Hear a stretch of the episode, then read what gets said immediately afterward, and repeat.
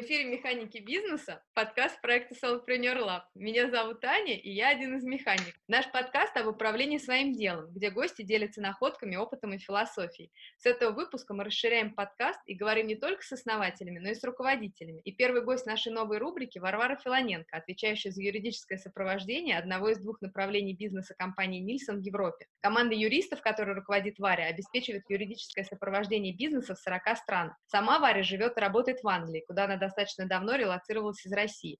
Дружу с Варей уже очень много лет и точно знаю, что этот разговор будет интересным и полезным. Варя, привет! Спасибо огромное, что пришла к нам. Привет, Ань, спасибо большое, что пригласили. Расскажи, как у тебя дела? Что классного сейчас происходит?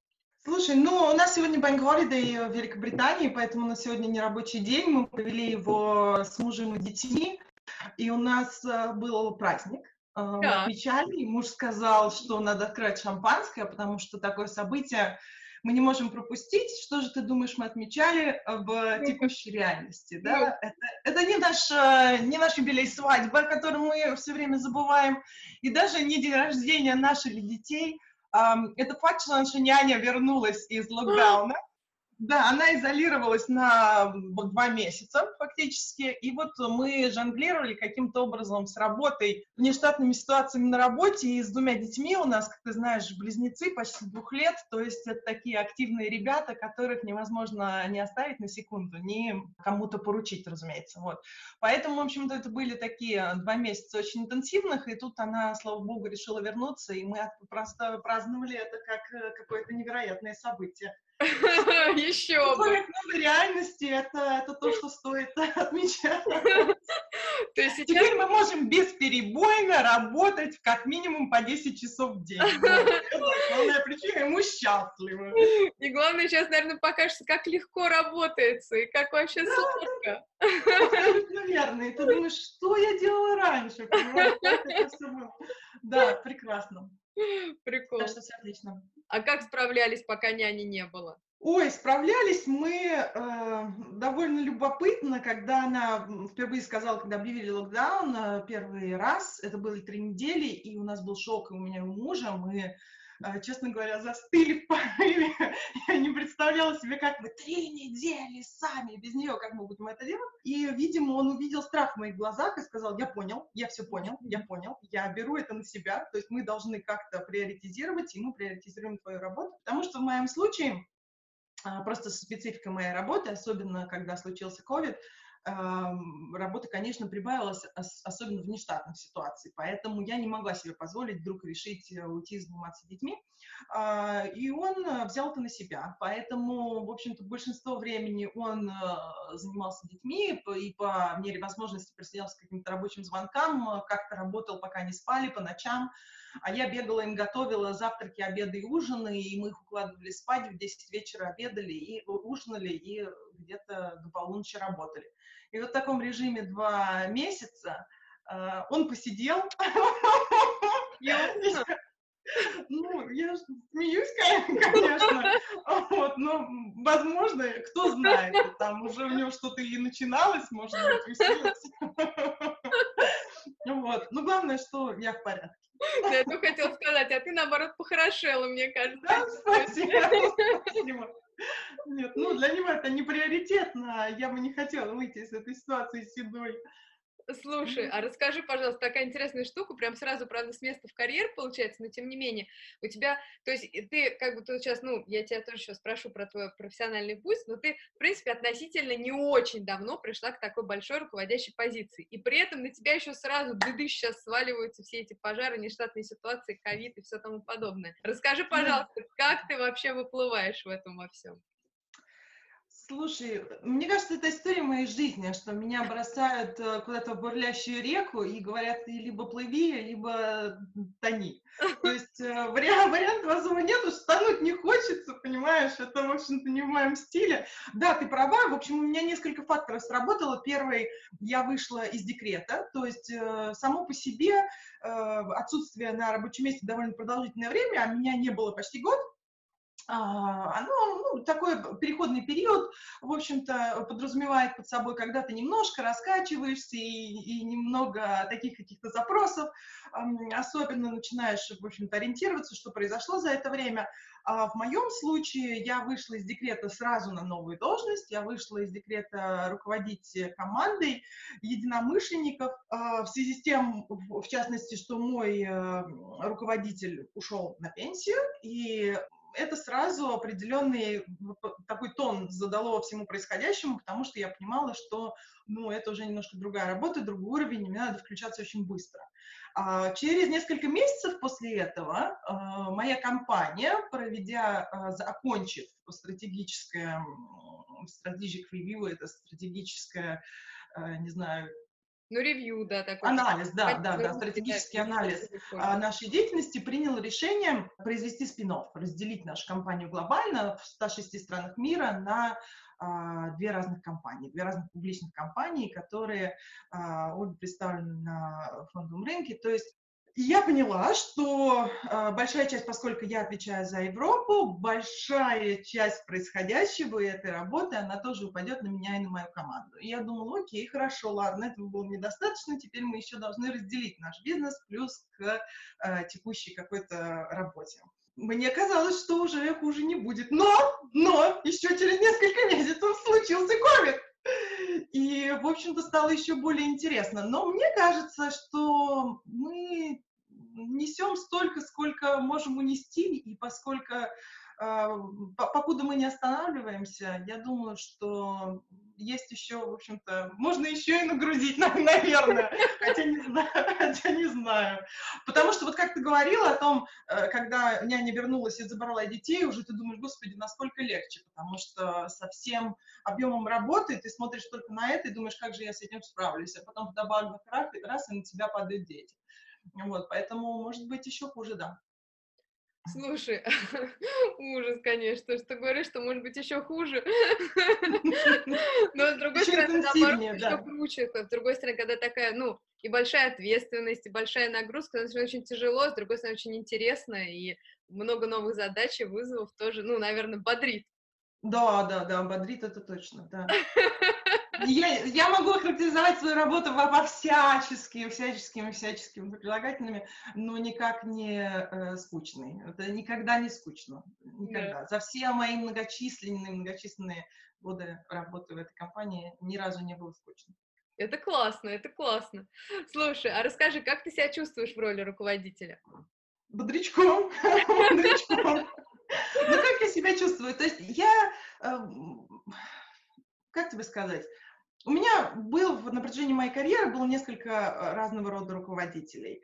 И э, что, что их объединяло, э, никто не занимался микроменеджментом, то есть никто не ставил мне мелкие задачи и не следил каждый день о том, что я делаю, как я их выполняю. Я привыкла к этому, я другого просто не знала никогда. У меня не было такого, что я должна приходить на работу с 9 до 5, и кто-то стоит за моей спиной и говорит, а что ты сегодня сделал? Или я должна была бы отчитываться. У меня всегда было определенное поле, э, пространство для самоорганизации, организации своей работы так, как я хочу, и работы на результат. Поэтому, видимо, и я э, таким же образом себя веду. Да? То есть мне кажется, что, э, я надеюсь, по крайней мере, на это, что Э, я такого рода руководитель, который дает э, пространство людям, при этом давая им понять, что если а, они дезориентированы в этом пространстве, то я здесь для того, чтобы им помочь. Э, ну, я всегда думаю о себе, о своей команде, как о людях, которые сидят в одной лодке. То есть мы сидим в одной лодке, и мы все гребем, и я гребу, и они гребут.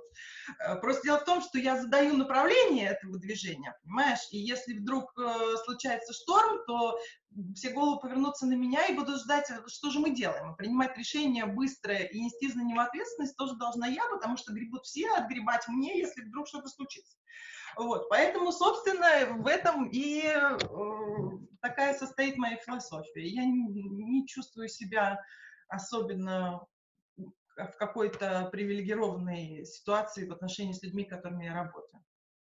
Слушай, а тут столько таких интересных ты штук затронула. Ну вот, во-первых, например, то, что у тебя, э, с одной стороны, ты говоришь, что ты сама никогда не работала в микроменеджменте, но с другой стороны, есть такая штука, вот ты всегда, ну как бы не то, что всегда, у тебя, я так понимаю, что не, не так, что ты была сама юристом, потом ты сразу стала руководить, то есть у тебя потихонечку все равно ты росла в руководящей роли, у тебя потихонечку были э, подчиненные и прочее, но тем не менее, то есть вначале ты сама полностью держала свою зону ответственности и полностью понимала, что происходит во всех деталях, все как бы держала, держала, держала. Потом потихонечку стали появляться люди. Сейчас их все больше. Сейчас вот вы там покрываете с командой 40 стран. Как ты продолжаешь понимать вообще, что происходит, и быть уверенной, что все происходит хорошо? То есть как вот ты продолжаешь быть уверенной в том, что все в порядке? И как ты вообще держишь вот эту руку свою на пульсе?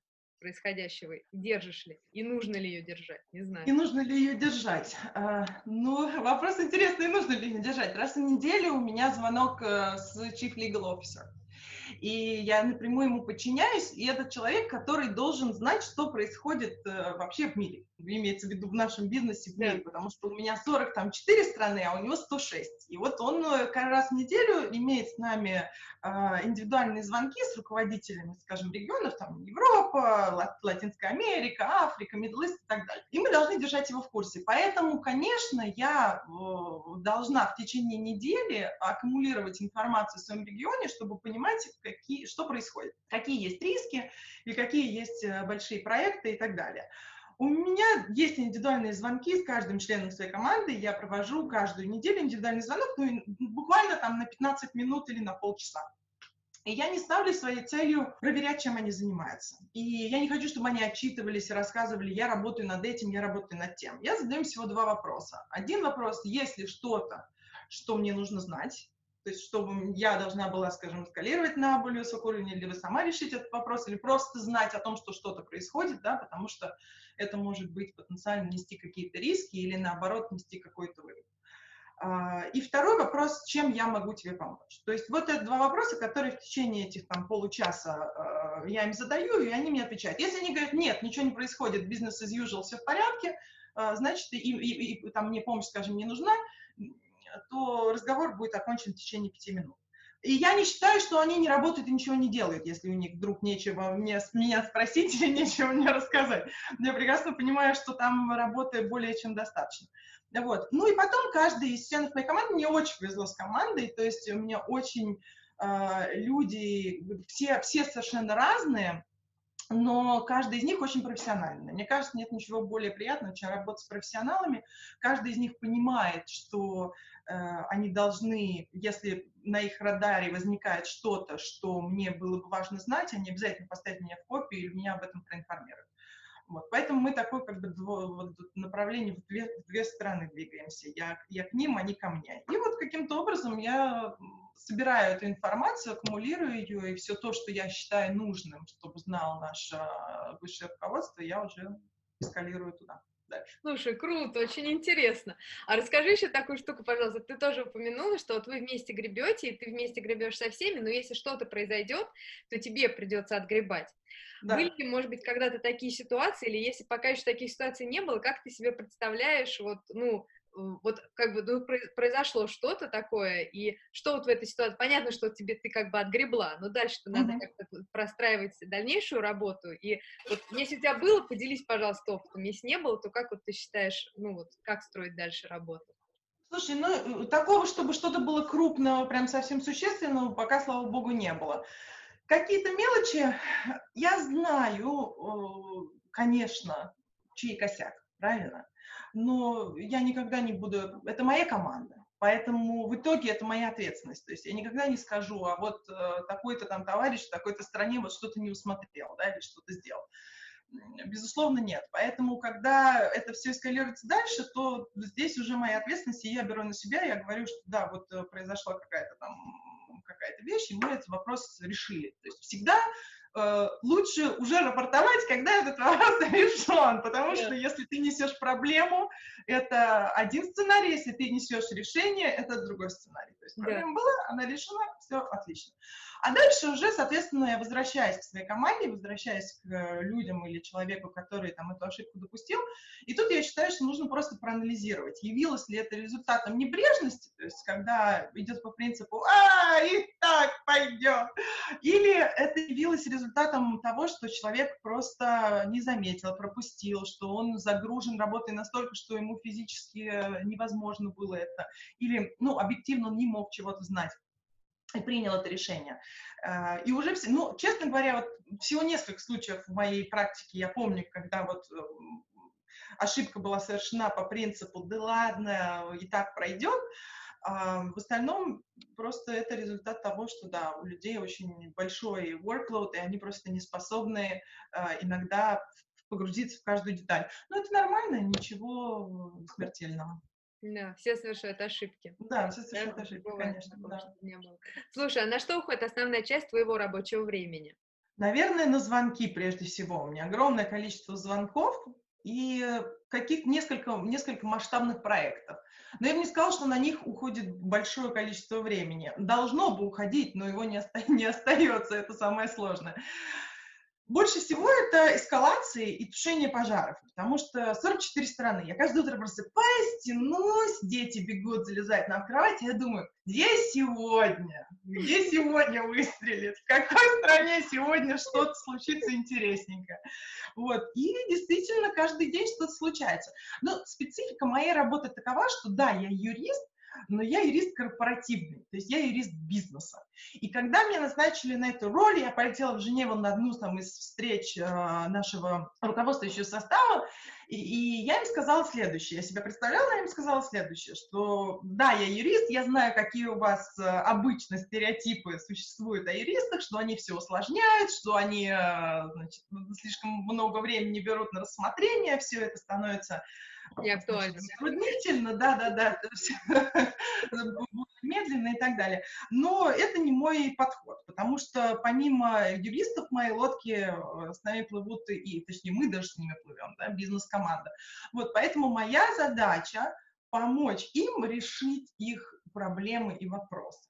Поэтому я исключительно бизнес-ориентированный человек, юрист бизнес-ориентированный. Мне кажется, кстати говоря, что это одна из э, причин моего такого карьерного роста довольно быстрого, потому что, ну, мы к этому вернемся еще, да. Но я думаю, что, в принципе, бизнес-ориентированность вот эта, она э, мне очень помогает в целом. А что у нас был за вопрос? Я куда-то перешла в другую сторону. Вопрос, что на что у тебя уходит основная часть твоего рабочего Основная часть моего времени. Да, основная часть моего времени на то, что бизнес приходит э, ко мне с какими-то задачами. То есть э, с вопросом о том, что мы хотим запускать какой-то новый сервис, и у нас есть определенные опасения по поводу конкурентного законодательства. Можем ли мы себе это позволить или нет? Мы очень большая компания, и мы, конечно, должны быть очень аккуратными, мы никогда не допускаем нарушение какого-то конкурентного права, и это каждый, каждый новый сервис э, подлежит э, а, анализу такому очень тщательному. Вот. Либо э, бизнес-люди приходят с каким-то крупным э, клиентом, они выиграли нового клиента, и мы подписываем его там в 60 странах, и нам нужно заключить э, там соглашение. Или, наоборот, начинать вести с ними переговоры, и, соответственно, если клиент сложный, то они подключают меня, либо просят кого-то из моей команды. То есть, ну, какие-то сложности, где-то там вопросы просто связаны. Редко бывает такое, что нужен вот совет, а как э, по закону, можно или нельзя. Нет, нужно обычно решить, как что-то, как how to make it work, да. как сделать, чтобы это работало. Да, чтобы это сделать, что, как сделать, чтобы это работало. Вот, вот и все. И, и вот такого, на такого рода, так скажем, звонках я провожу большинство своего времени. Но проблема в том, что каждый из этих звонков, большинство из них предполагает какой-то follow-up. То есть после этого мне нужно что-то набросать, что-то им написать, либо у клиента какие-то там, скажем, сомнения, он хочет получить от нашего юриста там официальное заключение. И я могу с ними это проговорить, я могу выстроить позицию, могу поговорить с клиентом, но потом это надо написать. То есть и вот эти вот вещи я в календаре иногда даже, если я знаю, что мне после этого звонка нужно будет время, я прямо обязана его забронировать, чтобы успеть это сделать. Да, слушай, очень интересно. А расскажи, пожалуйста, потом ты еще поспрашиваешь свои вопросы. Сейчас упомянул такую интересную вещь вот про э, бизнес-ориентированного юриста. Расскажи чуть поподробнее. Про бизнес-ориентированного юриста, собственно, в этом заключается моя роль. В том, чтобы что-то, чтобы, чтобы что-то работало. Сказать «нет» элементарно. Да? Когда ко мне приходят и говорят, что у нас есть прекрасная э, возможность. Мы заработаем очень хорошие деньги. Э, я начинаю задавать серию вопросов. Начинает конкурент, privacy, а есть ли там персональные данные? Ну, есть, но они там закодированные, ну, как-то, э, в общем-то, все там нормально. Но тут надо, конечно, идти в детали. И надо идти в детали, и так никогда не верить, конечно, на слово, когда речь об этом идет. Не потому, что люди тебе врут, просто потому, что они не отдают себе отчет в том, насколько это важно, или до конца не понимают, что ты конкретно их спрашиваешь. Поэтому, соответственно, я иду в детали, и в голове всегда держу только одно. Мне надо вам как-то помочь. Поэтому, когда люди это знают, то есть, когда меня подключает один из наших маркет-лидеров, но это генеральный директор в одной из страны, подключает меня однажды на звонок с другими разными там лидерами и говорит, коллеги, те, кто не знает Варвару, я представляю вам. Варвара, руководитель юридической команды в Европе, она потрясающий бизнес-ориентированный юрист. Вопрос у нас сложный, но я вас уверяю, она найдет решение посмотри, ну ты смотри, как кружево плетет, понимаешь? То есть я неоднократно, так скажем, находила выходы во всех этих ситуациях, и он изначально меня так позиционировал, что у меня уже не было выбора им сказать, а я предварительно прочитала письмо, то есть по поводу чего созвон.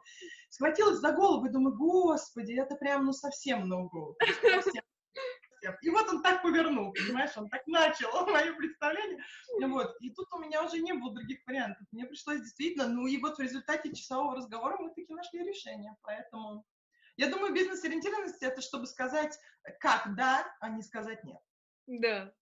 Слушай, интересно очень. А расскажи, пожалуйста, как ты расставляешь приоритеты в своей работе? Вот ты сейчас до этого перечислила, а, из чего может состоять твой рабочий день, и вообще вот что входит в твои функции, и это масса всего, конечно, и по сложности, и по объему, и по интенсивности. Как ты вообще это все, как, как справляешься с этими объемами и пожарами? Да, приоритизирую следующим образом. У меня есть такая, такие три категории. Это риски, Вторая категория – это revenue. И третья категория – это политика, куда без нее. Да? То есть э, если, скажем так, я получаю какой-то email от, скажем, chief legal officer или кого-то совсем senior, пусть даже, может быть, э, с вопросом, который не настолько горит, но этот вопрос, конечно, я должна адресовать, он идет на top of my list, да, я должна адресовать в одну из uh, первых и кроме того, риски и ревеню, да, потому что если есть, я даже иногда, вообще люблю говорить с людьми, люблю говорить с командой, и в разные страны, когда приезжаю, я периодически провожу тренинги различные. И вот э, я о том, как взаимодействовать с юридической командой, и о том, чтобы они понимали, что у нас нет возможности смотреть каждую бумажку, которая имеет отношение к юриспруденции, если это не написано э, договор. И вот я им рисую такую схему, на которой, с которой становится понятно, что вот наверх стрелочка идет это риск, а направо стрелочка идет это доход. И вот те вопросы, где они пересекаются, где высокий риск или высокий доход, или высокий риск, пусть доход и невысокий. Э, вот это то, что мы в первую очередь, чем мы в первую очередь занимаемся. Если это вопрос небольших денег, несущественных, либо совсем минимального риска, то, возможно, и нет необходимости э, мне этим вопросом заниматься. Потому что невозможно жонглировать, не роняя тарелки. То есть это постоянный, мой постоянный рабочий день, вообще моя постоянная рабочая жизнь. Это безостановочное жонглирование. И я жонглирую этими тарелками, жонглирую, но мне это нравится. Вот плюс том, что меня это заряжает. Есть люди, которые в, жестчайший стресс, под стресс, впадают, вот, и, и они уже, у них начинают трястись руки, они начинают паниковать, уже все, я больше не могу, я больше не могу, и это звучит, как я на тренажере спортивном. Но на самом деле по поводу работы жонглировать этими тарелками, меня это, наоборот, заряжает энергией, то есть чем больше я жонглирую, но какие-то из них падают, ну, падают. Э, главное, чтобы упали которые, те, которые Меньше не политические, да, не, небольшие по, по ревеню и по рискам. А что значит политические? Про заработок и про риски понятно, а политические? Нет, политические это просто какие-то вопросы, которые, ну, где какой-то какой моя вовлеченность требуется со стороны там, руководящего состава. смысле, что имеется в виду? Ну, если, например, там, скажем, Chief Operation Officer или Chief Legal Officer написал мне имейл и просит меня чем-то заняться, что-то посмотреть, yeah. пусть даже мне кажется, что это не так срочно, но если он меня попросил этим заняться, значит, наверное, в его э, линейке вопросов это достаточно Важно. срочно. Значит, я буду это делать, да. Слушай, а расскажи, пожалуйста, что для тебя сейчас самое сложное в управлении? Самое сложное в управлении, хороший вопрос. Ну, прежде всего, у меня интересная команда, люди разных возрастов. Есть только пара человек, кто младше меня. Все остальные в моей команде старше меня. Люди разных национальностей. Люди, живущие в разных странах. То есть мы не сидим в одном офисе. У меня есть там пара человек, кто в одном офисе, но я работаю в часть в большинстве своем из дома. Я не езжу в офис постоянно. Ну, понятно, мужчины и женщины, разный возраст, национальность, разные языки, ну, мы все, конечно, говорим по-английски, а разный менталитет, то есть подход у всех раз. И однажды мой менеджер предыдущий, место которого я сейчас занимаю, сказал мне такую вещь. Раз в год у нас происходит э, обмен информацией по поводу результатов нашей работы. И э, он всегда меня очень хвалил и говорил, что он может на меня положиться, но он мне сказал такую вещь. Be careful with your strong personality. То есть будь аккуратна со своим сильным характером. Самостью да, со своим, а, просто, прошу прощения? Самостью. Я просто уточнила, не да. сильным характером своим. Да, да, да, да, да. да. А, то есть, и мне кажется, я стала об этом задумываться. Потому что, как я работаю? Я работаю быстро, четко на результат. И я рассчитываю, что другие люди также. То есть я жонглирую, понимаешь? И я хочу, чтобы другие жонглировали. И когда у меня появилась такая большая команда, и все люди разные, я в какой-то момент поняла, что да, он мужчина, да, 60 там лет, прекрасный профессионал и, и в общем-то, очень хороший юрист, но человек тонкой душевной организации я не могу с ним так. То есть, если я с ним пам-пам-пам-пам, давай, первый, второй, третий, четвертый, пошел, вопрос, ответ, вопрос, ответ, прям нет, пап-пап-пап, решили. Если я с ним так себя веду, он теряется, и он считает, что я, э, ну, в общем-то, как-то в какой-то части, наверное, неправильно себя веду. То есть сложность, наверное, для меня заключается в том, что я должна к каждому из этих людей найти какой-то свой ключик индивидуальный и научиться слушать. Потому что еще одна моя проблема, я считаю, это неспособность слушать. В отличие от тебя, когда я думаю о людях, которые способны слушать, ты первый человек, который приходит ко мне, и последний, честно говоря, пока других не знаю. Вот. Но у меня этой способности действительно нет. И я прилагаю усилия для того, чтобы ее приобрести. Я даже наш, на курс какой-то пошла профессиональный, посвященный в частности этому. Вот. И мы разбирали, как это все работает. Но когда ко мне приходит человек, и он начинает излагать, он говорит, я понимаю, о чем он говорит. На пятой секунде я понимаю, что он говорит, а он продолжает говорить. А я уже знаю, что нет, что это не вариант. И могу ему объяснить, почему. И раньше я бы сказала, да-да-да, я поняла, но нет. Я тебе сейчас объясню, почему. Но это неправильно, понимаешь, это неправильно. Я должна подождать, пока человек изложит все свои мысли, приведет все свои аргументы, а после этого аккуратно начать с того, что это прекрасная идея, прекрасная, но я думаю, что мы должны взять другой путь. То есть вот эти вещи, особенно вот, вопросы национальности и менталитета, они действительно имеют смысл. То есть мои даже звонки один на один с э, итальянкой, эм, членом моей команды, и немкой, и британкой совершенно разные. То есть они проходят в разном стиле и проходят э, ну, как-то совершенно по-разному. Вот. Поэтому вот эти два момента, я думаю, для меня самые сложные. Слушай, интересно, Учиться очень интересно. А расскажи, пожалуйста, а как ты набираешь вообще людей к себе в команду? На что смотришь? Сказать по правде, большинство этой команды попало, э, уже я унаследовала. То есть эти люди, да, эти люди э, работали, большинство из них работали очень-очень давно, одна из них, кстати говоря, интервьюировала меня при приеме на работу в 2010 а, году. Да, да, да. Она, в принципе, и приняла решение и рекомендовала Strongly взять меня на работу. Вот, а теперь так получилось, что она член моей команды, очень ее уважаю, она потрясающий юрист. Были люди, которых, э, да, я нанимала, и, слава богу, не прогадала, но, э, знаешь, меня, э, мне навел этот вопрос, еще одну историю могу тебе рассказать. Давай. Я сейчас поняла, у меня, поскольку я уже упомянула, что у меня дети, близнецы почти два года, я поняла в какой-то момент, что я довольно компетентна в юридических вопросах и при этом совершенно некомпетентна в вопросах воспитания детей. Потому что мой метод воспитания детей, это, ну, по принципу, по наитию. Называется по наитию мой метод, понимаешь? То есть то, что для меня считалось нормой, как воспитывали меня, у меня отличная семья, очень любящая, у всех прекрасные отношения, но я поняла, что я ничего не знаю, как это надо делать.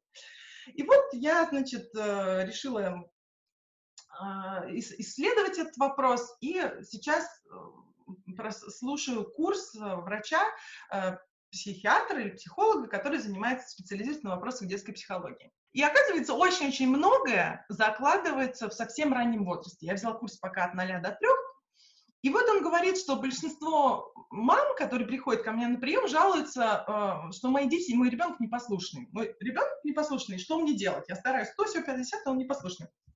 И тогда, говорит, я отвечаю а, им вопросом на вопрос, а зачем вам нужен послушный ребенок? Где во взрослой жизни ему пригодится такое качество, как послушность. Вот он нанимается на работу, его спрашивают, вы объясните нам, почему мы должны вас взять? Он говорит, а я послушный. Я стала об этом важно. Да, я стала об этом задуматься. Я подумала, действительно, кроме как в армии, качество послушности нигде больше не пригодится. И когда я нанимаю людей на работу, мне послушный не нужен. То есть, да, дисциплинированность, дисциплинированность это одно, послушание это совершенно другое. Вот, поэтому кого я точно не ищу, так это послушного стараюсь своих детей теперь послушными не расти. Вот. Но э, еще один урок, который я, наверное, извлекла на протяжении своего, не может быть, не такого э, продолжительного опыта руководящего, но тем не менее, что есть люди, которые потенциально лидеры, то есть они либо уже лидеры, либо ты его видишь, он будущий лидер, вот у него есть способности, у него есть задатки. Иногда он сам этого не понимает, он это делает натурально, вот, вот mm. просто ему это приходит, ему это просто, он это подхватывает и понимает. А есть люди-исполнители, хорошие исполнители, ну не говорим про плохих исполнителей, хороший исполнитель, да, он решает задачи, под ним, перед ним поставленные, он делает это в срок, э, он отчитается и всю документацию составит, и все будет хорошо. Но такой человек лидером не станет. То есть мне раньше казалось, что если в него вкладывать, если пытаться его развивать, э, какие-то тренинги проводить, личным там примером, какие-то разговоры, то он начнет в себе проявлять вот эти более лидерские качества. Но моя, по крайней мере, история продемонстрировала, что это не так. То есть человек может стать еще лучшим исполнителем, но, к сожалению, он не становится лидером. Поэтому, когда я кого-то ищу в свою команду, я задаю себе вопрос, кого я ищу? Я ищу человека, который независимый, uh, problem solver, и в большинстве случаев это такого рода люди. То есть это человек, который, перед которым не нужно ставить микрозадачи и контролировать, как они будут решены. Это человек, который независимо будет организовывать свое время, идентифицировать задачи, а, который будет проактивный, инициативный, бизнес-ориентированный, опять же. Потому что исполнитель будет сидеть в своем кабинете и ждать, когда бизнес придет к нему и положит ему на стол договор и скажет, посмотри, пожалуйста, договор. И он посмотрит этот договор и сделает там какие-то правки, отдаст его обратно, сделает это хорошо, сделает это в срок. Но потенциальный лидер, он будет действовать иначе он включится в работу этого бизнеса проактивно. А что происходит? А куда мы движемся? А, а какие у нас направления основные э, генерить ревеню? А проанализирует, какие есть потенциальные законодательные, может быть, какой-то идет законопроект, который может э, каким-то образом повлиять на наш бизнес или бизнес наших клиентов. Принесет это на стол руководителю. То есть такого рода человек. Инициативный, проактивный, бизнес-ориентированный и проблем-солвер. То есть, мне кажется, эти качества присутствуют во мне, и я э, поэтому, наверное, и хочу, чтобы сотрудники мои, которые работают удаленно, отдельно, потому что у нас нет такого, что в одной стране несколько человек, ну, кроме России, в России три человека, а вообще в одной стране один человек, то есть э, а иногда на несколько стран один человек. Вот. Поэтому мне, конечно, нужны люди такие очень самостоятельные. Прикольно, что вы могли грести эту лодку вместе, да? Да, да, да, абсолютно верно, абсолютно верно. Слушай, а с другой стороны, есть такой, как вот, с одной стороны, понятная история с лодкой, а с другой стороны, есть такая штука, что иногда руководитель боится какой-то конкуренции. Вроде хочется, чтобы человек был инициативный, проактивный и так далее, а с другой стороны, немного страшно, что он будет как-то пытаться не знаю, ну, как-то, да, какую-то конкуренцию составить. Ты как к этому относишься? Судя по всему, спокойно, но интересно услышать. Да, я отношусь спокойно. Мне потому что кажется, что, ну, так много места под солнцем, понимаешь? Ну, ну, ну если не, не, не вверх, то вправо, влево, оттуда уже вверх. То есть вариантов столько. Это как две красивых женщины, которые между собой конкурируют. Это же глупо. Значительно большая сила в двух красивых женщинах, которые партнерствуют, ты понимаешь? Поэтому мне кажется, что это более опасно, скажем так, являться фигурой, которая считается незаменимой, потому что если ты незаменим, тебя вряд ли будут двигать наверх потому что ты незаменим здесь, и ты очень хорошо тут делаешь свою работу. Это есть вот такой риск, понимаешь? А с другой стороны, э, конечно, может быть кто-то, кто, да, действительно хочет занять твою позицию, но если это случается, то ты идешь еще куда-то, еще куда-то, это выше. Классно, мне нравится. Слушай, а расскажи, пожалуйста, если кто-то, с кого ты берешь пример в управлении, и если да, расскажи, чему учишься у этих людей? Слушай, ну, есть несколько коллег моих, большинство, большую часть своей профессиональной жизни я провела в этой компании. Вот, поэтому я очень э, завязана, конечно, на людях, с которыми я здесь работаю. Я бы не могла, я не могу сказать, что у меня есть, наверное, один человек, который, вот я думаю, вот он идеально, и, и вот у него я готова была бы брать все. Нет. Но есть какие-то черты, которые я беру у одного, у другого, либо у третьего который мне нравится. И вообще, я, честно говоря, всегда очень открыта получением советов. Есть люди, которых я очень уважаю, и мои друзья, э, и мои коллеги, управленцы. И я всегда задаю им это, эти вопросы. Э, скажите мне как, э, или если вот у меня сложная ситуация какая-то, может быть, с кем-то из членов моей команды, я, разумеется, в общих чертах, просто чтобы узнать направление мысли человека, мнение которого я уважаю, я всегда буду спрашивать, задавать вопросы.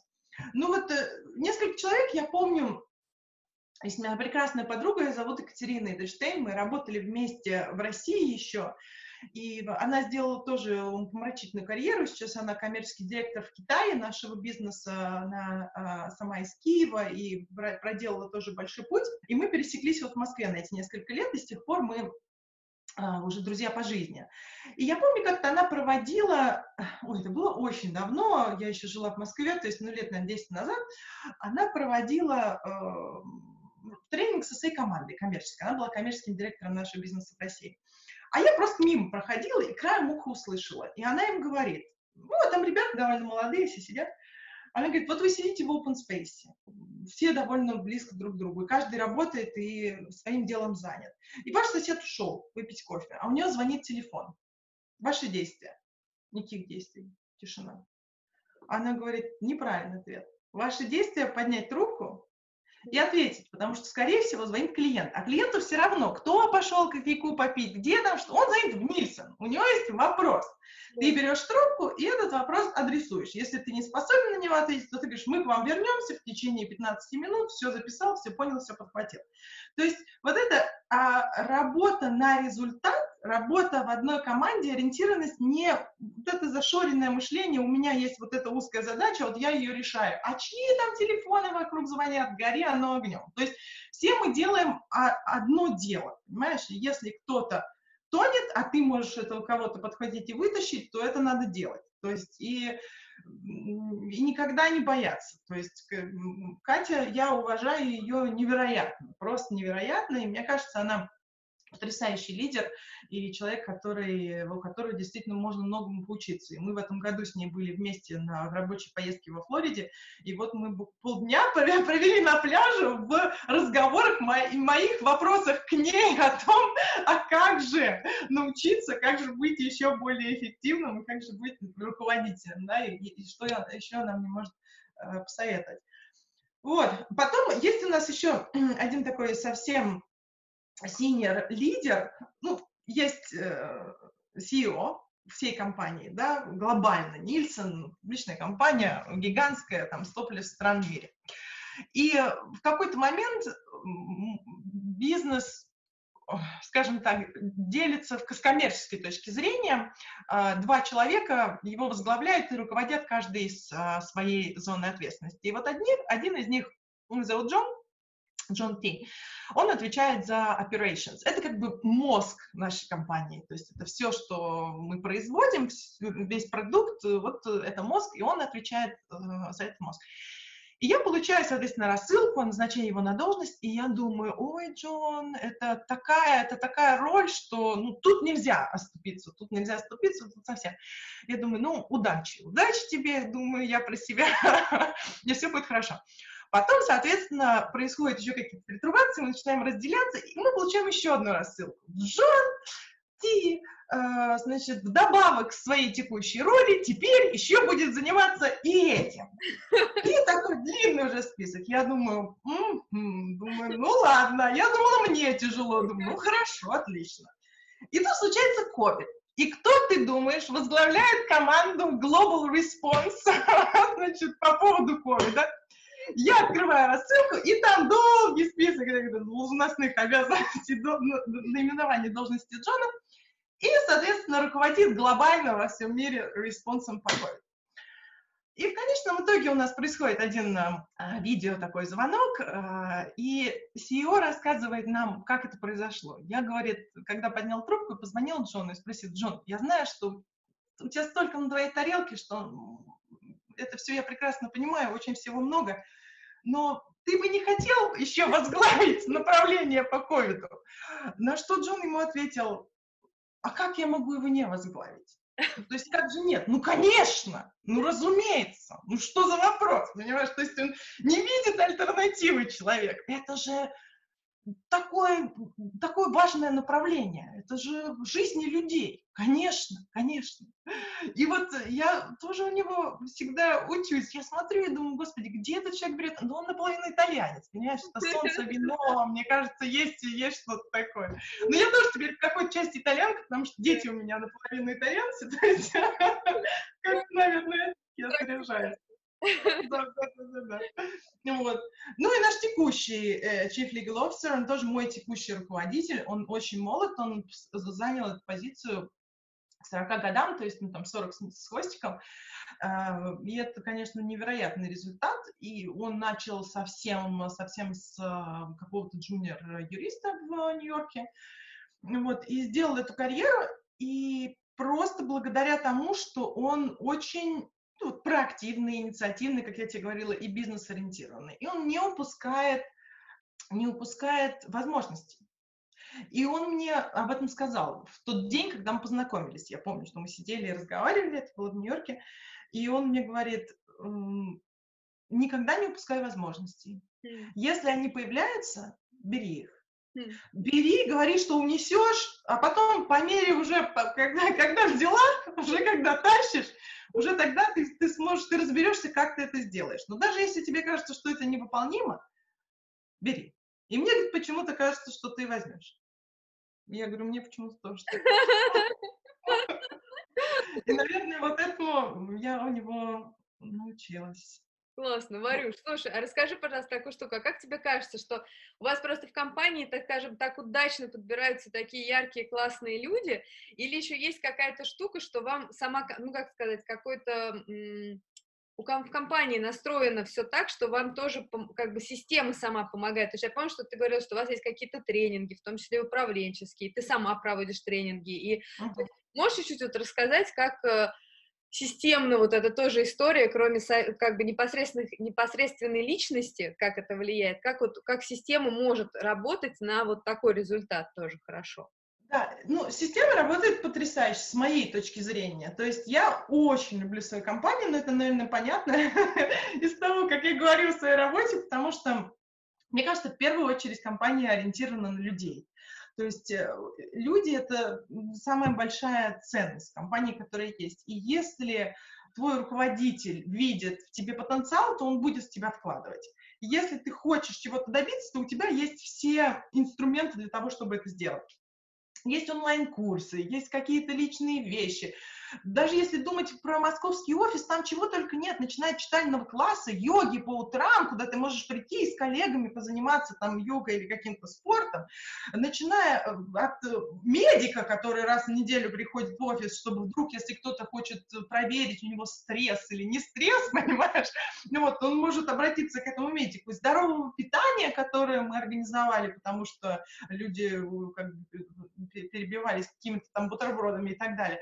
Каких-то таких элементарных вещей, да, и заканчивая, конечно, возможностями э, работать какими-то международными программами, когда ты на протяжении двух лет, скажешь, скажем так, уезжаешь в другие страны, по полгода работаешь каждый. Сначала там в Великобритании, например, потом в Польше, потом в Эмиратах, потом там еще где-то. То есть тебя э, релацируют, э, и ты работаешь с разными командами на разных проектах, и знакомишься с людьми, показываешь себя, да, кто-то заметит тебя, где-то э, кого-то заметишь ты или что-то, дают тебе возможность понять, что конкретно, чем конкретно, может быть, ты хотел бы заниматься в будущем, на чем сосредоточиться. То есть, если у тебя есть какое-то сомнение, то ты можешь прийти в отдел кадров и сказать, мне кажется, я не на своем месте. Или мне кажется, мой потенциал не раскрыт, я бы готов больше. Либо сказать, мне тяжело, ты можешь прийти к своему менеджеру. То есть каким-то образом вот культура э, у нас такова, что э, по любому вопросу ты можешь обратиться к своему менеджеру. И это один из принципов, который мне очень близок, это не наказание. То есть, если даже что-то случилось, ну вот, ну косяк, ну вот прям боком будет, будет плохо, и ты придешь к своему менеджеру, тебя не накажут. Тебя не накажут, потому что это э, никакой, никакого позитива, так скажем, конструктива это наказание не несет. Мы решим эту проблему вместе, мы подумаем, как сделать так, чтобы в будущем этого не случилось, но ты приходишь э, всегда к своему менеджеру. И мне очень нравятся все наши тренинги, потому что в наших тренингах написано, вот э, делай так, делай сяк, пятое, десятое, там и видео, и, значит, Питер с, с Каролиной разговаривает, и, и, и, и какие-то кейс-стадии, чтобы всем было понятно, и на пальцах, и, ну, всем. А потом говорит, ну если у вас все-таки есть какие-то вопросы, то обращайтесь к своему руководителю. А если руководитель не смог э, решить этот вопрос, знаешь, куда обращайтесь? Куда? И я все думаю, куда, куда обращайтесь? Они говорят, ваш юридический отдел. Я думаю, Да, поэтому вот когда ты читаешь какой-то там тренинг по политике, какой-нибудь новый антикоррупционный или что-то такое, если вот вы не уверены, вам предлагают взятку или нет, вот какой-то, можете, или конфиденциальная эта информация или нет, можете обратиться к кому Но если вдруг юридически отдел. Нет, ну это логично, если по политикам, то это логично, ну. Ну да, ну да, ну часто, ну понятно, что не по всяким там кофемашинам, ну вот. Нет, э, и очень много психологической какой-то поддержки для людей. А, у нас даже в Оксфорде, я помню, были, кстати, классы занятия боксом. Кто хочет расслабиться после работы, в 6 часов можно пойти заниматься боксом. Все э, технические какие-то вещи, очень много людей ездят э, на велосипедах на работу, поэтому в офисе есть души и раздевалки, можно приехать, там, например, переодеться, припарковать байк, переодеться, сесть работать.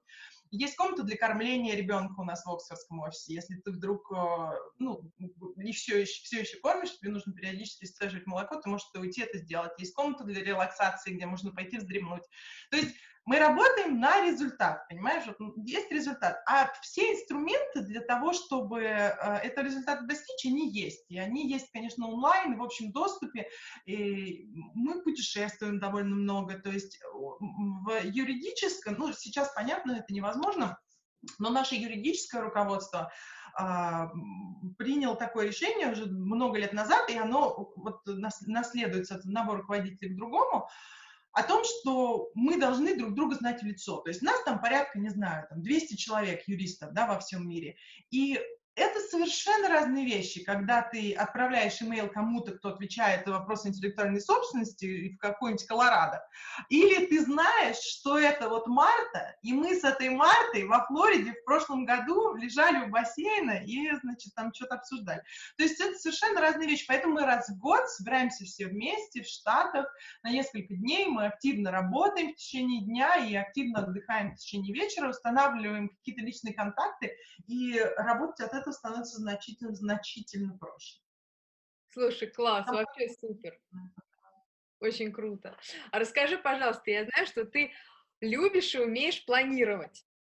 Да. Будем потихонечку двигаться к завершению, ко всяким планам и прочего. И расскажи, пожалуйста, про, какую, про свою систему в долгую и краткосрочное планирование, если так вот можно взять сейчас и как-то это отрефлексировать и что-то выжить из, э, из... Потому что я понимаю, что это, наверное, какая-то, ну, вряд ли ты сидела и записывал, что вот так это я делаю вот так, а это я делаю вот так. Да. Нет, нет, конечно, не сидела, не записывала. Но у меня есть направление определенное, да, то есть я пошла на юрфак не по принципу «я не хочу быть медиком, не хочу быть бухгалтером, не хочу быть поваром», ну что, осталась юриспруденция, понимаешь? Не по этому принципу. Я пошла по принципу «мне нравилось, в школе началось право, э, я прям поняла, что это вот мое, мне это интересно, и я буду заниматься только этим». Соответственно, я пошла на юрфак. Просто мне кажется, я знала это с самого начала, что работать не, по, не початый край. То есть работать я буду работать, и работать, и работать, и работать. И поскольку так много времени ты проводишь на работе, то ну, имеет смысл получать от этого удовольствие, потому что, опять же, я знаю, что у многих людей разные ситуации, кто-то э, не может что-то изменить, но мне кажется, что где-то в глубине души каждый может изменить свою ситуацию. Если его что-то не устраивает, надо пытаться что-то сделать, пытаться сдвинуться. Поэтому э, я каждое утро иду на работу с огромным удовольствием. И слава богу, я делаю это потому, что когда-то я спланировала, что я буду заниматься тем, что доставляет мне удовольствие. Конечно, у меня был немножко другой план, потому что в, в институте, в факультете у меня был прокурорский, и диплом я писала по уголовному процессуальному праву, вот, но, тем не менее, э, немножко так жизнь внесла свои коррективы, но здесь как раз вопрос о том, чтобы пользоваться э, этими возможностями, которые появляются. Ты либо ими пользуешься, либо ты их упускаешь. Вот. И, в принципе, что меня привело сюда, да, привела-то сюда меня любовь, то есть вот несколько направлений. Я знала, что я хочу заниматься юриспруденцией, при этом я знала, что я хочу, чтобы у меня была семья, я хочу мужа, детей в какой-то момент, а, и по, по модели моей семьи счастливая семья – это самый, это залог успеха, да, то есть это самое важное, что есть в жизни. Вот у меня есть будет счастливая полноценная семья, и э, работа мне больше ничего не надо, интересное, да. А, поэтому, когда я начала свой путь, и я встретила своего будущего мужа, через много-много лет, которые ему потребовалось, чтобы понять, что надо делать мне предложение, вот, э, да, я э, таким образом, э, мне пришлось отредактировать немного свой план. Но ну, просто чтобы было понятно, да, я жила в России, а он жил в Великобритании. Когда я заканчивала университет, я поехала в Великобританию, чтобы подучить немножко английский. То есть я понимала, что сейчас я выйду на работу в прокуратуру, мне там будет совсем не, не до этого, поэтому надо как-то потянуть свой английский. И в этот момент я встречаю своего мужа, мне 21 год, э, и мы влюбляемся. Влюбляемся, и начинаются поездки, начинаются перелеты друг к другу, и я уже думаю, не могу выйти сейчас на работу в прокуратуру, потому что я, меня не будет ни времени, ни денег, чтобы куда-то летать. И в какой-то момент появляется первая возможность. Он мне говорит, мне предлагают работу в Америке, мы поедем? И я этой возможностью пользуюсь. Я говорю, да, мы поедем. Но мы поедем, если я найду работу. А сколько у меня времени? Он говорит, один месяц. За один месяц я нашла в Америке работу в юридическом, сделала себе визу и уехала. То есть тут как бы план краткосрочный был такой, чтобы не отклоняться от своего направления, от долгосрочного плана, быть счастливым, э, успешным юристом, и при этом остаться с человеком, которого я люблю, надо действовать быстро. Вот. После Америки мы вернулись, и следующий этап, да, опять же, долгосрочный план тот и другой. Кандидат хороший для полноценной семьи, то есть надо как-то, как наверное, его не, не упускать.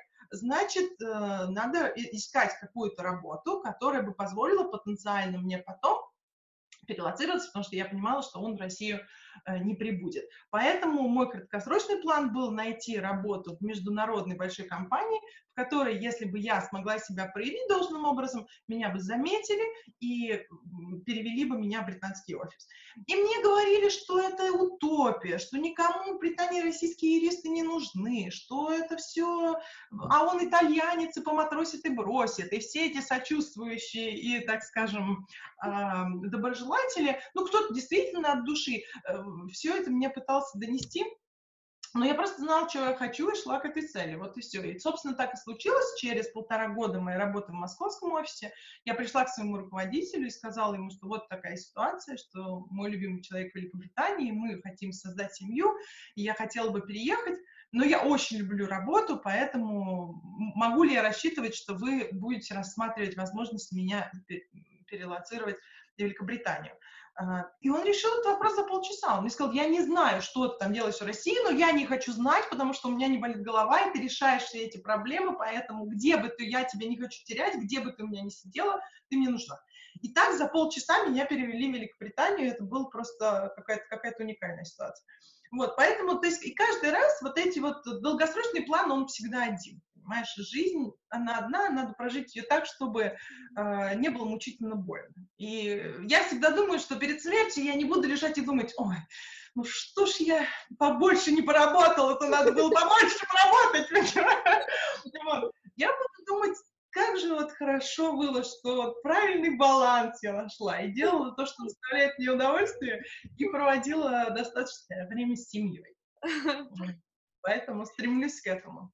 Слушай, классно. А расскажи, пожалуйста, а то есть так, ну, мне кажется, так прикольно и так круто, и в какой-то степени необычно, что у тебя, ну, как бы, как ты наметил себе план, так вот ты его и реализуешь, и как бы вроде реализовал, и продолжаешь реализовывать, а не возникает у тебя вот этого ощущение, что, блин, а может, есть какие-то другие возможности, и вообще, может быть, моя судьба в другом месте, а я сейчас себя запрограммировала, вот юриспруденцию, семью, вот это все.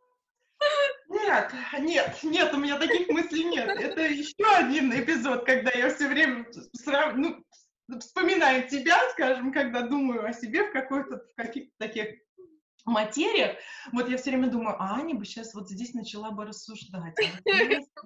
Правильно, может быть, где-то. А я нет, понимаешь, я очень практичная. У меня черное-белое, я редко очень серая. Я не буду искать где-то что-то, то, что лучше, если здесь, сейчас, в моменте, то, что я делаю, делает меня счастливой. Те люди, которые меня окружают, делают меня счастливыми.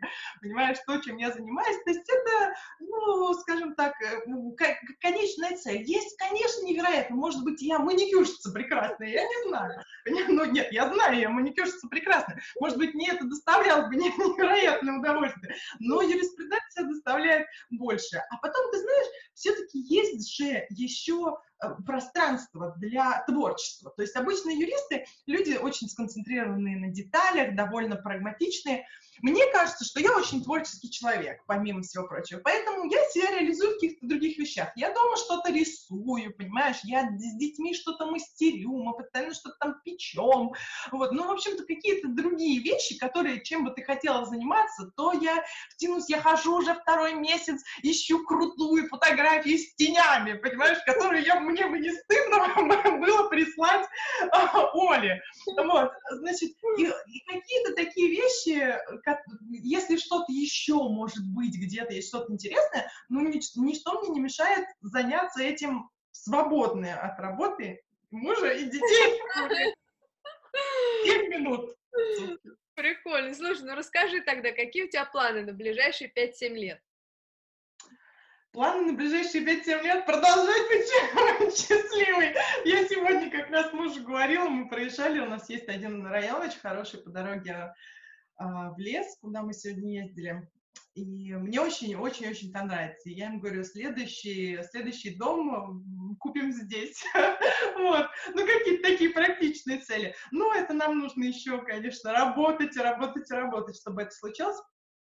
Вот. Ну, на самом деле, э, практически довольно непросто планировать сейчас на данном этапе, потому что Моя семья в России, мои родители, моя сестра а, и семья моего мужа в Италии. И наши родители не молодеют, его родители значительно старше моих, там, на лет 15. То есть мы изолированы от всех. Дети родились в Великобритании, они, наверное, будут себя в первую очередь идентифицировать с этой страной, они пойдут э, там, в детский сад, пойдут в школу.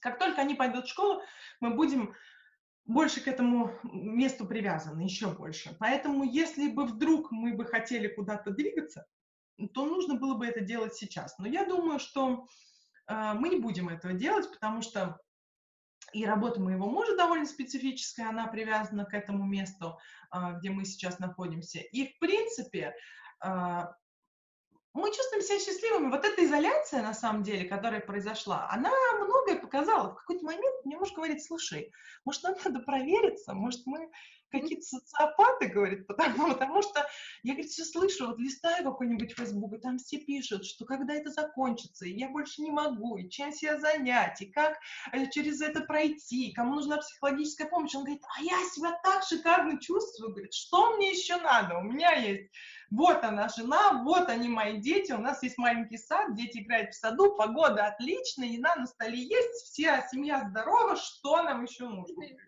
Я говорю, ну я не знаю, если все социопаты такие, говорю, то они счастливые ребята. Вот. Поэтому я бы не сказала, что у нас э, какой-то сейчас э, план конкретный, помимо того, чтобы заниматься детьми и их э, воспитанием, их образованием, их полноценной, счастливой жизнью. Я мне бы хотелось, конечно, чтобы они Э, увидели как можно больше, узнали как можно больше. Сегодня в лесу просто мы делали пикник, но они даже есть не могли, потому что вокруг было столько всего, и они лезли в каждые кусты, каждый папоротник, и все трогали, рассматривали, и на язык пробовали. И, в общем, я думаю, что следующие пять лет будут сконцентрированы прежде всего на них. Прикольно, интересно. Слушай, Варюшка, расскажи тогда, завершая наш традиционный вопрос, в чем твоя сила? чем моя сила? Моя сила в любви, я думаю, потому что я люблю всех, понимаешь, я такой человек. Вот есть люди, которые не любят других людей, я всех люблю, честное слово. Я всех люблю, я бы всех обняла. Опять же, вот эти вот специфика национальных, э, национальных особенностей. Не всех можно обнимать при встрече. Вот. А я такой человек. То есть мне кажется, что позитивная энергия, обмен этой энергией очень важный. Даже когда э, ты с кем-то ссоришься, мне кажется, надо обниматься, потому что это как нивелирует ситуацию. Надо обязательно кого-то обнимать. Ну, вот. Поэтому я люблю всех и на работе, и я всегда э, предстаю, может быть, даже и little too much, понимаешь, потому что мне кажется, что э, все прекрасно, и людей надо любить, и они это чувствуют. Тоже тебе отвечает тем же. А потом моя все-таки сила еще и в семье, потому что моя семья — это те люди, которые позволили мне добиться того, что я добилась, чего я добилась, и продолжать это делать. Потому что это мой папа, это моя мама, которые э, инвестировали всегда в любой вид образования. То есть папа говорил, любые инвестиции, все, что хотите, любое обучение. Хочешь за границей учиться английский, езжай. Хочешь э, какие-то курсы, делай. Хочешь, любая. Всегда он был во всем готов и очень поддерживал, и, и мама, разумеется, тоже. Э, потом он всегда э, таким образом выстраивал с нами разговоры. Я думаю, что я буду делать то же самое со своими детьми о том, что в любой непонятной ситуации и страшной ситуации надо грести домой. Да, мы говорили об этом. Да, я тебе говорил, туда не ходи. Да, говорил, это не трогай. Да, говорил, этого не делал. Ну, ты пошла, сделала, потрогала, и что-то случилось. И первое твое действие — прийти домой. Поэтому я всегда чувствовала себя в безопасности и, и всегда возвращалась домой к папе, к маме при любых э, таких сложностях. А потом появился мой муж, который меня очень поддерживает, и на примере вот этого ковида, скажем так, той ситуации, когда мы объективно оказываемся, у нас же в этой стране вообще никого больше нет, нет ни его родителей, ни моих, если что случится, нам некому дать, вот, вот они близнецы, пожалуйста, кто-то может ими заниматься. Но у него полный рабочий день, у меня полный рабочий день. Но однако он взял это на себя и позволил мне продолжать заниматься своей работой. Так же, как и когда они родились. Когда они родились, тебе нужно 8 рук, а это наши первые дети. То есть и э, я чувствовала себя так хорошо, и счастливой такой мамой, чувствовала, когда они только родились, и чувствую сейчас, потому что они дают мне возможность э, иметь свое личное пространство, свое личное время. Э, мой муж не, не, ничего от меня не ожидает. То есть, точнее, даже знаешь, как мне не ожидает, а он ничего не воспринимает как должное. Вот это самая большая ценность моего мужа, мне кажется. Потому что ты знаешь этот факт, мы вместе 15 лет, 15 лет я мою посуду, он мне говорит спасибо. Каждый раз. Каждый раз. Спасибо, что ты помыл посуду. Спасибо, что ты приготовил ужин. Каждый раз. То есть он не воспринимает это как должное. Я ему не должна. Он очень рад, если я это делаю, но он никогда не считает, что я должна это делать. Поэтому мне кажется, что вот эта возможность и чувствовать себя счастливой, и наполненной, реализовать свои профессиональные амбиции, тратить так много времени на работу, они связаны с тем, что дома меня поддерживают. Я знаю, что есть родители, которые прикрывают мой тыл, я знаю, что есть мой муж, который не будет мне говорить, что сколько ты часов там проводишь на работе, а что это у нас дома, там что-то там где-то не убрано или что-то не готово и так далее. Он просто возьмет и приготовит, или возьмет и как-то спросит меня, чем, чем я тебе могу помочь. И я также вместе с ним. То есть иногда бывает, что он в каком-то такой ситуации, и мне нужно, ему нужна будет моя помощь. Вот. Поэтому я думаю, силой в этом, в том, что есть у меня такие люди, моя семья и мои друзья, которые всегда рядом, всегда поддерживают. Здорово. Варька, спасибо тебе большое. С тобой было очень интересно. Спасибо тебе за твое Конечно, спасибо тебе большое, Анют.